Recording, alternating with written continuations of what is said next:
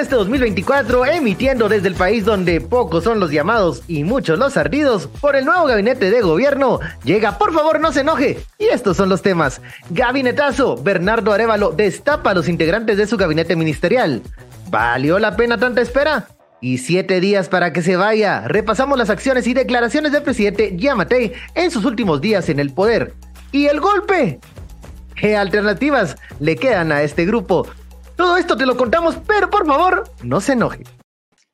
Muy buenos, uh, buenos días. 8 eh, de enero de 2024. Iniciamos este nuevo ciclo, este nuevo año. Eh, les saluda Ben Kenchin en esta primera emisión formal ya con todo lo, con todo en regla mm, coincidiendo con la presentación del gabinete. Y bueno, aquí nos acompaña también, como tenemos este gusto, que nos esté acompañando durante este ciclo también, el señor Quique Godoy. ¿Qué tal, Quique? ¿Cómo estás?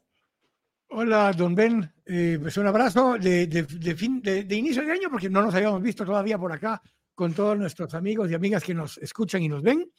Y generando un poquito de ruido siempre. La semana pasada estuvieron fregando entre Navidad y Año Nuevo, pero hoy, hoy eh, van a estar ocupados desmenuzando el gabinete, los que están, los que no están y los que quisieran que estuvieran, don Ben.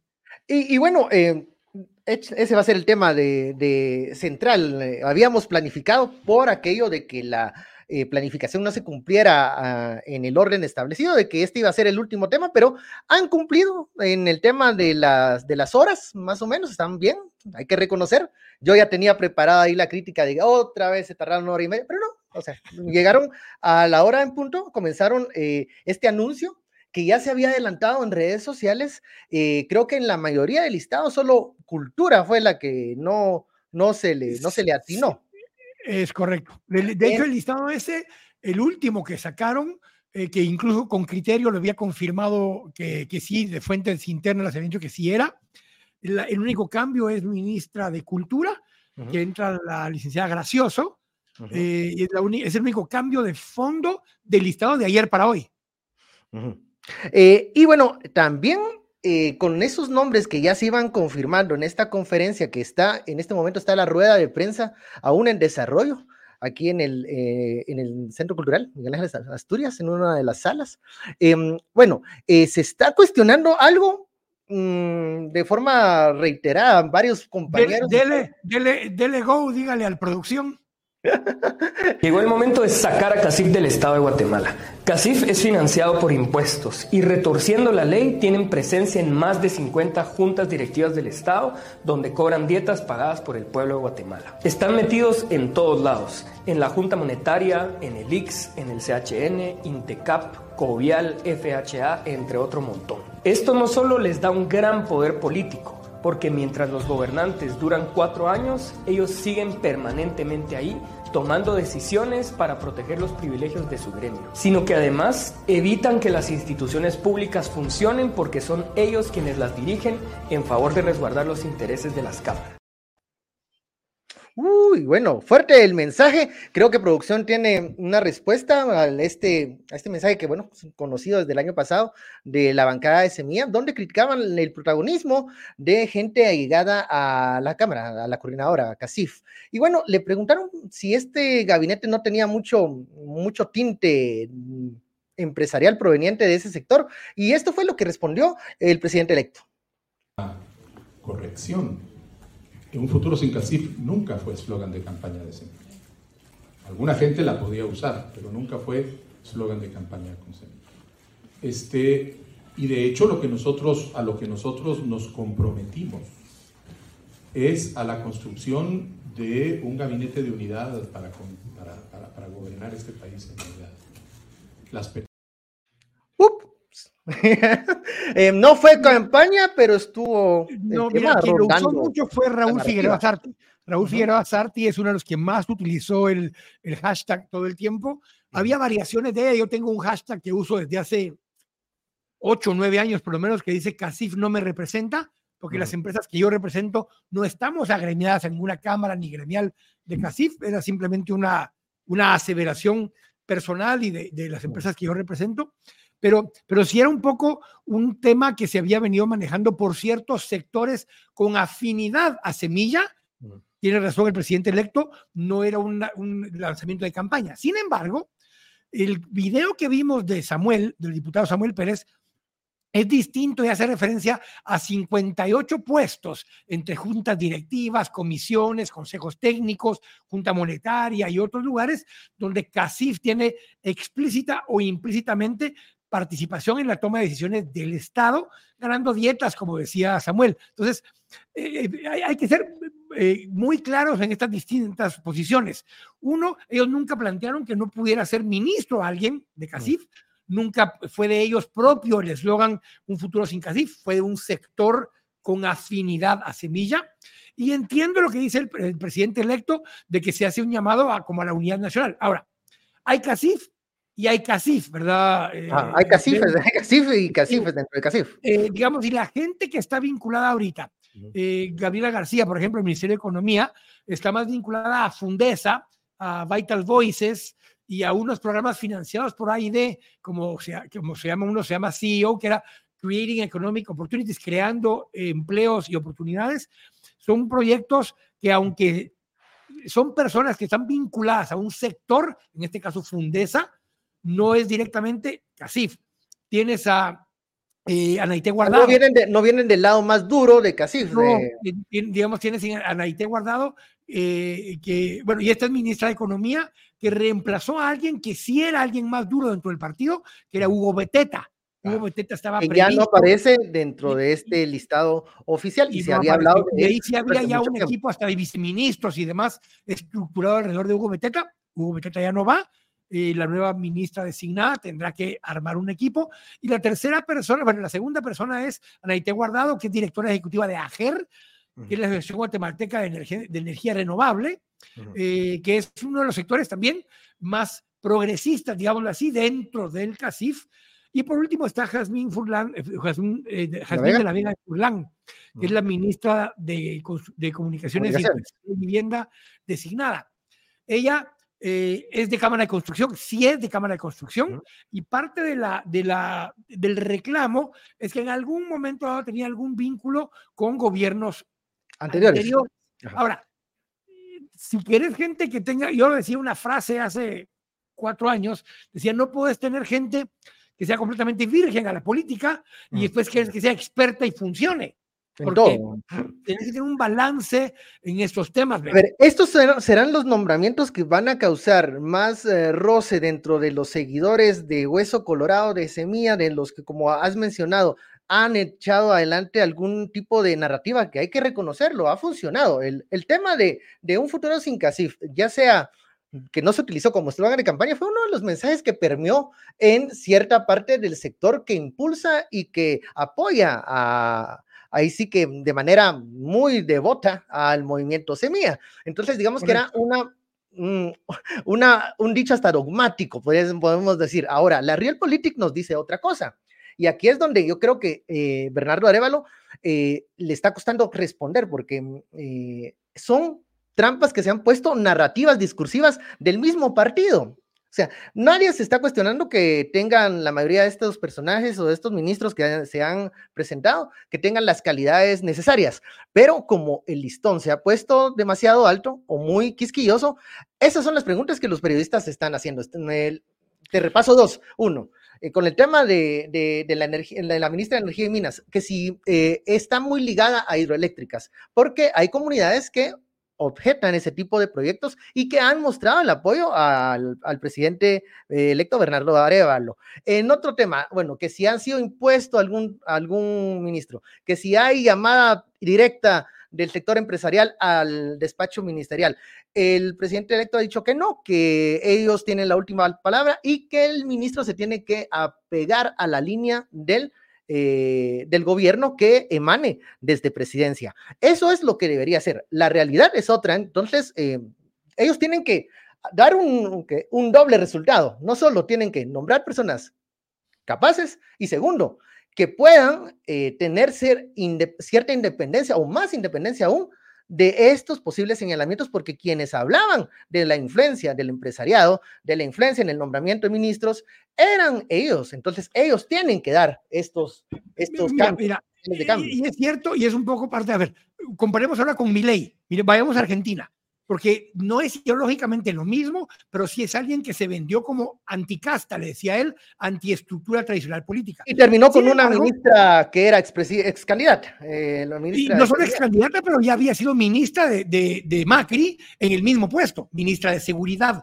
Eh, el, el, presidente del Banco Central, que además dijo él que lo iba a cerrar, es alguien que había trabajado con Macri también. O sea, tenemos que entender un balance entre que para poder hacer operativo un, un gobierno, Tienes que tener gente que conozca cómo funciona el sistema. Ojo, mucha de la gente que está siendo nombrada, salvo Francisco Jiménez en gobernación y Carlos Ramírez en, en, Minex y un par más que por ahí se me escapan, ninguno tiene experiencia a ese nivel de gabinete.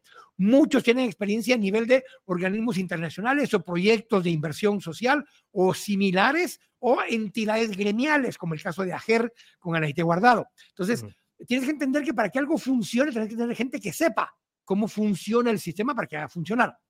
El balance entre, tener gente que sepa y pueda hacer funcionar gobierno y que sea gente que es parte de lo más profundo y oscuro del sistema son dos cosas distintas, ven, y creo que eso es parte de este proceso. Segundo tema, tenían que generar, porque era un compromiso que se habían hecho a sí mismos, un eh, gabinete paritario, o sea, siete mujeres siete hombres. Entonces fueron buscando cómo llenaban la persona mejor adecuada para el perfil del puesto, que fuera afín a lo que estaban buscando gestionar, pero que al mismo tiempo la mitad fueran hombres y la mitad fueran mujeres. Y ese fue parte del otro dilema que tuvieron que construir dentro de esa paridad que estaban buscando. Ahora, ¿cómo formas gabinete normalmente? Mi experiencia viendo tres, cuatro gobiernos, un par en los que participé, es que tienes que tener una visión cohesionada cosa que en este gobierno no la tiene el gabinete porque no era gente de base del partido la que está llegando, que fue lo que le pasó a Jimmy Morales, que tenía seis, siete personas que llegamos de fuera del partido. Partidos que no tenían en la realidad mm, una que pensaban que no iba a pasar esto, pues, pero, o sea, que, pero sucedió. Lo mismo pasó con Jimmy Morales. Segundo tema que tenés que tener es que el puesto de ministro es un puesto político, no es un puesto técnico. Y la mayoría de los que van a los cargos son técnicos, incluyendo a Francisco Jiménez o incluyendo a Carlos Ramírez, son técnicos, aunque ya han estado en esas funciones, son técnicos. Entonces, el, dilema que tenés que va a tener técnicos en un puesto eminentemente político. Los ministros o ministras no son el ejecutor técnico ni financiero, son quien gestiona políticamente, quien tiene que lidiar con otros ministros, quien tiene que lidiar con Congreso, quien tiene que lidiar con gente como vos y yo y, muchos periodistas. tiene que, porque como es un puesto más político, no tan técnico como los directores, los viceministros, ahí debería estar la impronta política de Movimiento Semilla. Eh, y no lo vemos. Entonces, ahora, ¿qué podemos esperar del nombramiento de vices, del nombramiento de directores? si ya el nombramiento del ministro, el más político, pues no lo es tanto. Entonces, hacia abajo, que vamos a tener ahí a los políticos o ahí vamos a tener a los técnicos y de qué sectores, porque vemos que no tienen gente, que viene gente que, que, viene de fuera. Eh, Mira, entonces, pero te decía, los gobiernos que mejor han funcionado, y te voy a poner dos ejemplos tal vez mm. ideológicamente muy distintos. La UNE, con Álvaro Colón, cuando entra Álvaro Colón, a pesar del ruido que le hacía a doña Sandra, metida ahí dentro de la estructura con cohesión social y todo esto, era un equipo cohesionado, que tenía una visión y una dirección en la que querían operar. Y el gobierno de Álvaro Arzú, que tenía gente que eran políticos, venían de ser diputados, muchos de los primeros ministros. El mismo Luis Flores, que era vicepresidente, fue diputado durante ese periodo anterior. Y tenías a un publicista de ministro de Gobernación, a otro publicista de ministro de Economía, a una abogada de ministra de Educación, a un ingeniero metalúrgico de ministro de Salud. O sea, no tenías expertos técnicos en ninguna de las materias, pero era un equipo político integrado, cohesionado, entre ellos que tenían una visión clara y más importante, un líder que sabía para dónde iba. Usted podía estar de acuerdo o no con Álvaro Arzú, pero sabía para dónde iba. ¿Cuál era el objetivo número uno de ese gobierno? Firmar la paz firmar la paz. Y todo se estructuró para ese objetivo. En el de Álvaro Colón lo trataron de pintar como la primera reprimavera, digámoslo así, y, trataron de gestionar un gobierno que iba en esa dirección con una dirección más socialdemócrata que cualquier gobierno que había habido recientemente en la historia. Y eso fue lo que buscaron, se cohesionaron. Otra vez, el ministro de Gobernación no era un experto en seguridad, pero funcionó y fue cuando empezó a bajar el índice de, de homicidios por cada 100.000 habitantes. Entonces, Tienes que entender que tiene que haber una cohesión dentro del equipo, tiene que haber una visión clara de hacia dónde vas y tiene que haber una dinámica donde los ministros son operadores políticos que sirven de, blindaje, que sirven de, de, protección para los técnicos. Son el que tiene que dar la cara y proteger a los técnicos, que ellos hagan el chance, mientras el político se traga los cuentazos con diputados, con medios, con oposición, con quien querrás. Ya con todo eso que me decís, me preocupa aún más la conformación del gabinete. bueno, al ver a esta primera, digamos, esta primera línea, eh, no se mencionaron a los secretarios, pero sí tuvimos acceso al listado de secretarios eh, nombrados. Eh, bueno, ahí la paridad no fue tanta, porque de los que tiene el conocimiento. Solo hay pues, uno, solo hay una. Que es la. de hecho, de hecho la, no sé si hay dos, porque la de Conred, Claudín, si se confirma que es Claudín, eh, es mujer, es tal vez por eso que no entró Maldonado, por ejemplo, porque hubiera sido tal vez técnicamente más adecuado, pero es la única mujer y hay alguien más, no me recuerdo ahorita, pero hay otra mujer más. Bueno. Eh, según la nota publicada por, por con criterio, eh, también no confirma aún su, su ingreso a este equipo Santiago Palomo, que estaría en esta comisión de, creo que es la, anticorrupción. Ajá. Y bueno, eh, ahí pues solo está la, la, secretaria privada. Em, estos nombramientos no se dan mm, eh, públicos, o sea, no se hicieron tan públicos como los ministerios, y eh, la vicepresidenta electa Karin Herrera adelantó que los viceministerios y las los directores serán presentados de aquí al 14. Em, sí. Continuarán. Hay un, par de mensajes, que redundan. Hay un par de mensajes que redundan, pero los quiero leer porque, porque se ha ido mencionando. Hay bastantes que han acumulado. A ver, dale, dale, dale, Pero eh, José And 97 dice, pero los Nets decían que Quique iba a ser ministro de Comunicaciones. Quique, como experto en infraestructura, ¿qué opinas de la ministra de Comunicaciones? Eh, Jazmín de Furlán es contratista del Estado con su empresa HSE, su hijo representante legal, ella gerente, la empresa eh, ubicada en Cementos Progreso. Sherry Ordóñez renunció al gabinete de Jimmy Morales por esa razón. Eh, ¿Qué opinan de la campaña de lo que están haciendo con la ministra de Comunicaciones? Eh, voy a dejarlo hasta ahí porque todo tiene que ver con lo mismo. Uno, okay. Eh, yo nunca estuve para ministro, de hecho, se empezó el rumor muy fuerte y si en algún momento le sirvió a Semilla para proteger a quien potencialmente fuera a ser ministro, pues allá ellos, yo nunca ni lo, ni lo negué, ni lo afirmé, ni, ni en público, ni demás. nunca hablamos de esa opción formalmente me preguntaron muchas veces información acerca de cómo funciona el ministerio, cómo operan estas unidades, algunas de las... Es una de las carteras más difíciles en este momento para eh, tratar de sacar... Políticamente las más complejas. Políticamente las más complejas. ejecutar y pueda desenredar todo lo que dejó la administración de Yamate. Es correcto. Ahora, Jazmín tiene algo de, de experiencia en este tipo de temas eh, sí, efectivamente es, constructora. No sé si va a tener el problema igual que lo tuvo Sherry eh, Ordóñez, que nunca llegó a tomar posesión, tomó posesión Aldo García después, eh, hace cuatro años. sí tiene potencialmente ese ruido detrás. Creo que técnicamente conoce la parte de infraestructura del ministerio. No sé qué tanto conozca el tema de puertos, aeropuertos, Correos, que es un cuco enorme que tiene ese ministerio hasta ahora. ¿Cómo se podría llevar con los diputados? Por ejemplo, que comunicaciones es uno de los ministerios en donde los diputados inician sus rondas de fiscalización, algunos, y otras también sus eh, intentos de presionar eh, el, el, actuar. Es la parte más compleja, es la parte más compleja, Benny, por eso te decía que en estos cargos, es más, te voy a decir una cosa, en el Ministerio de Comunicaciones los viceministros, salvo el de Administración y Finanzas, son prácticamente irrelevantes. ¿Por qué? Porque el de puertos y aeropuertos no coordina nada, porque quienes coordinan son los que están de directores en las portuarias o en aeronáutica. Quien coordina en infraestructura son el director de Covial, el director de Caminos, el del fondo, que, está ahí. O sea, no es el viceministro de infraestructura, ni es el viceministro de puertos y aeropuertos. Pero, ¿quién los lleva? ¿Quién los nombra? Digamos, en la práctica, los en la práctica los nombrar, eh, eh, Mira, lo debería nombrar la, ministra para que sea parte de su equipo, pero normalmente tenés gente técnica que ha trabajado dentro de campaña, que potencialmente conoce de esas temáticas, que la quieran incorporar. Eso es parte del dilema que van a tener ahora. ¿Cómo balanceas darle espacio a algunos de los técnicos buenos que muy probablemente tienen semilla, pero al mismo tiempo que sean gestores políticos. Extrañan dos cosas. El que Hugo Beteta ya no haya llegado a ningún cargo, porque se le mencionó para dos distintos, y el caso de José Carlos Sanabria que se mencionó mucho como secretario privado, porque actualmente es asesor en el Congreso de la República de Bernardo Arevalo. Y una de las personas que acompañó en toda la campaña cuando estaba en, de candidato. Y se habló mucho de que él sería el secretario privado, cosa que no está así en la lista.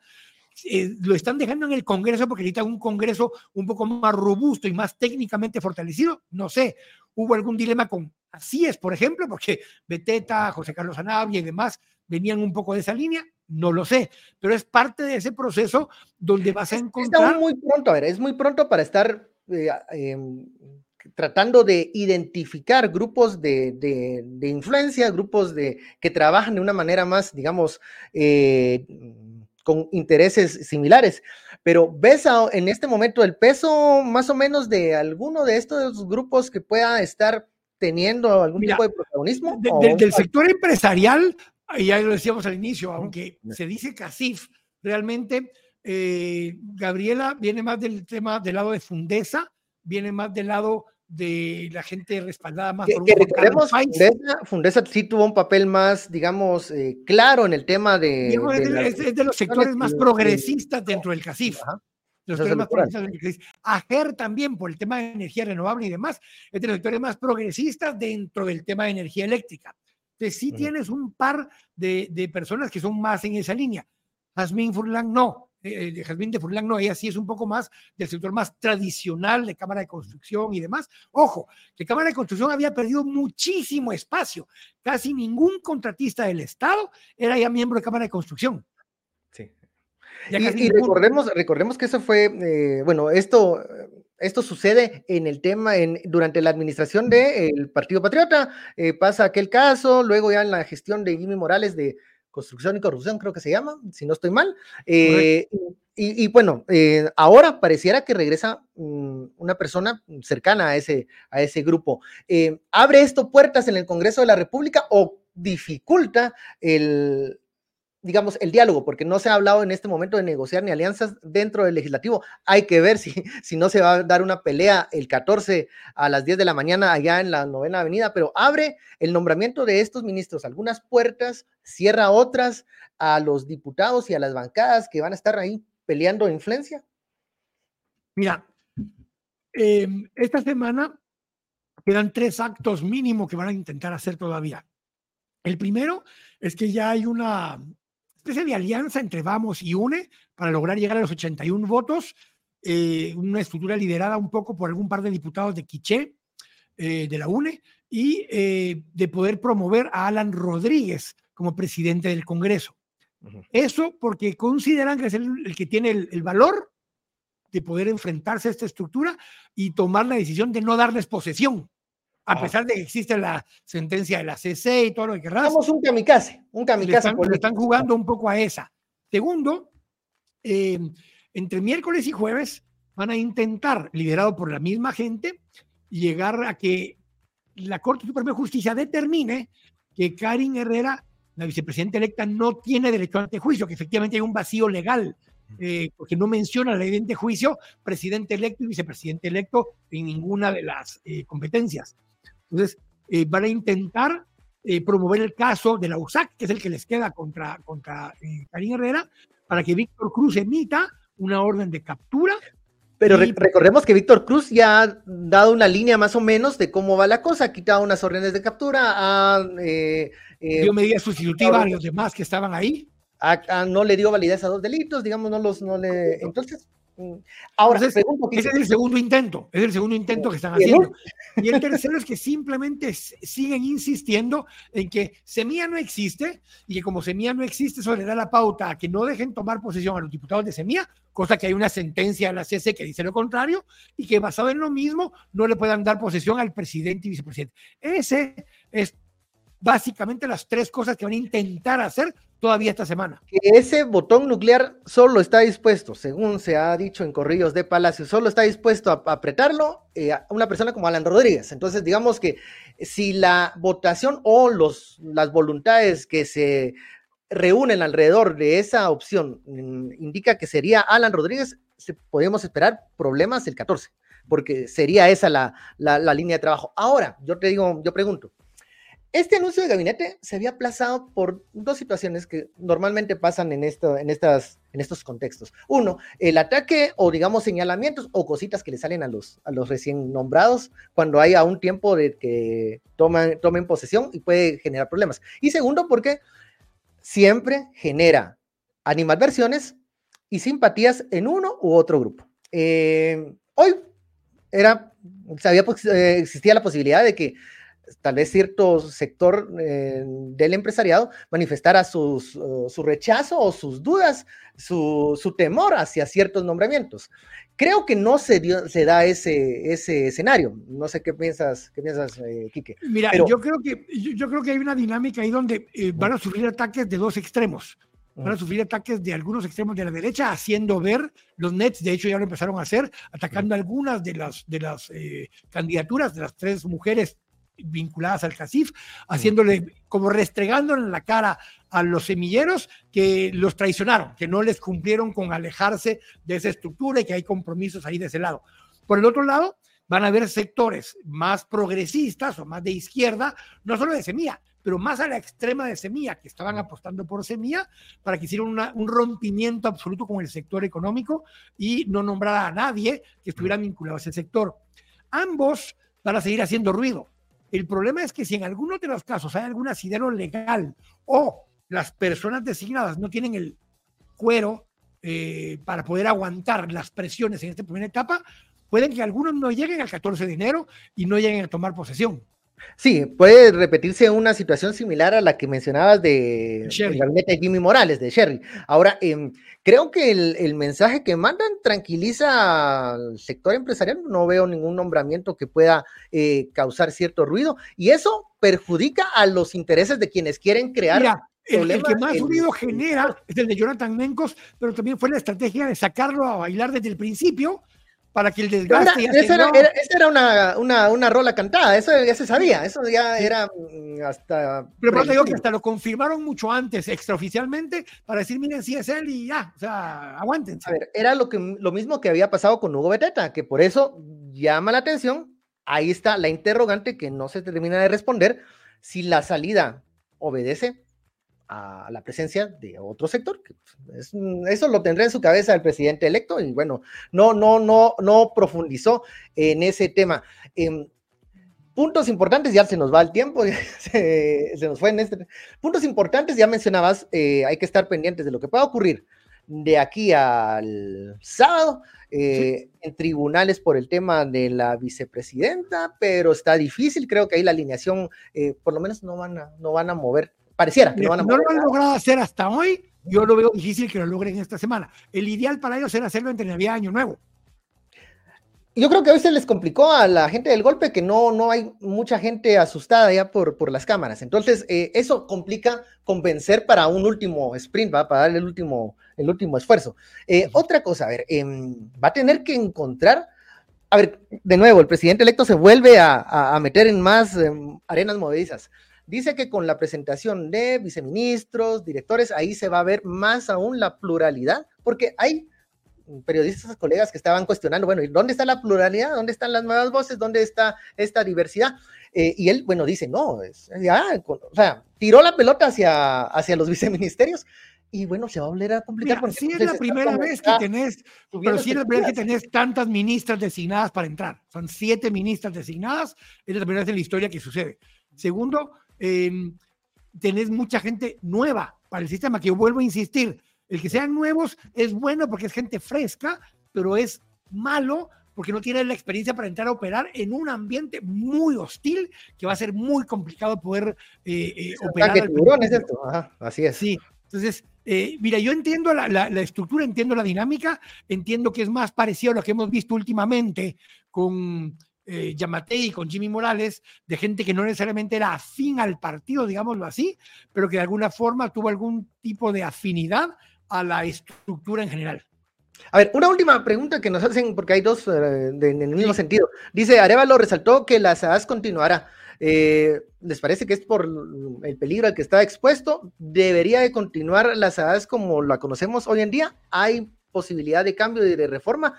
Eh, hay que reconocerlo, el presidente electo no estuvo diciendo mayor cosa del tema de SAAS durante campaña, pero eh, pues sería lógico que... Mira, Iván Carpio, que es el que, está, el que está promovido para ser el secretario de SAAS, fue secretario de Seguridad de SAAS en el gobierno de Álvaro Colón, eh, es obviamente una línea mucho más progresista que muchos que han estado en ese cargo y eh, tiene experiencia en el tema. Es ahí donde tenés una mezcla, donde es alguien nuevo como secretario, aunque fue subsecretario, eh, tiene una línea progresista y ha estado acompañando la campaña todo el tiempo coordinando el tema de seguridad del, del, del presidente.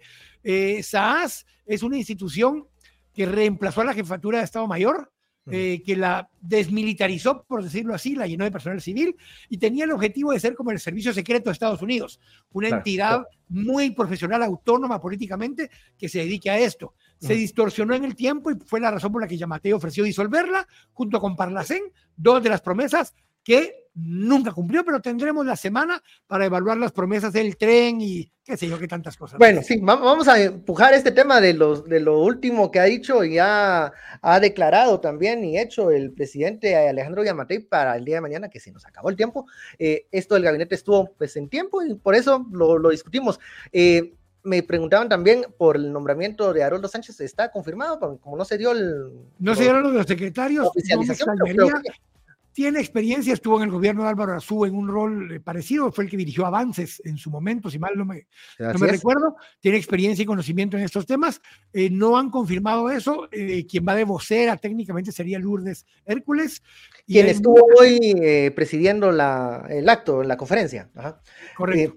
bueno, va a yo lo conozco pues y va a tener el desafío de llevar adelante estos mm, estos temas y sobre todo los cuestionamientos que van a venir muchos dentro de la línea del interior de la gente que ha impulsado a Semilla desde el 2015. Entonces, veremos cómo se responde. Y al final, cualquiera, no importa de qué partido sean o de qué gobierno sean o demás, yo le deseo lo mejor al equipo que nombraron, porque es bueno para Guatemala, que funcionen, que logren avanzar agenda, que logren coordinar y tener claridad de la dirección en la que tienen que poder operar.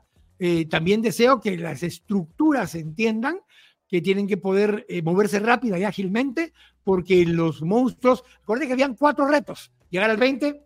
Estamos en el corto, ¿ah? sí, llegar a, llegar a, bueno, todavía estamos en el tercero.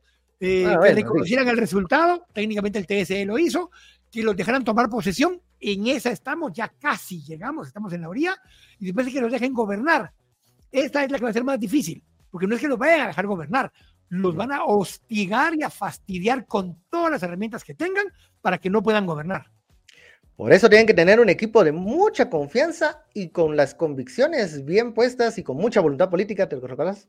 Para poder hacer frente a ese hostigue, a ese hostigue que va a estar duro y que, bueno, eh, vamos a ver eh, si van a poder mantenerse en el puesto, porque esto requiere mucha resistencia. Eh, termina así, por favor no se enoje. Antes de quiero agradecer los mensajes de solidaridad y de cariño que me hicieron llegar a mi persona y a mi familia por el deceso de mi señor padre durante el mes de diciembre, que no estuvimos en, al aire.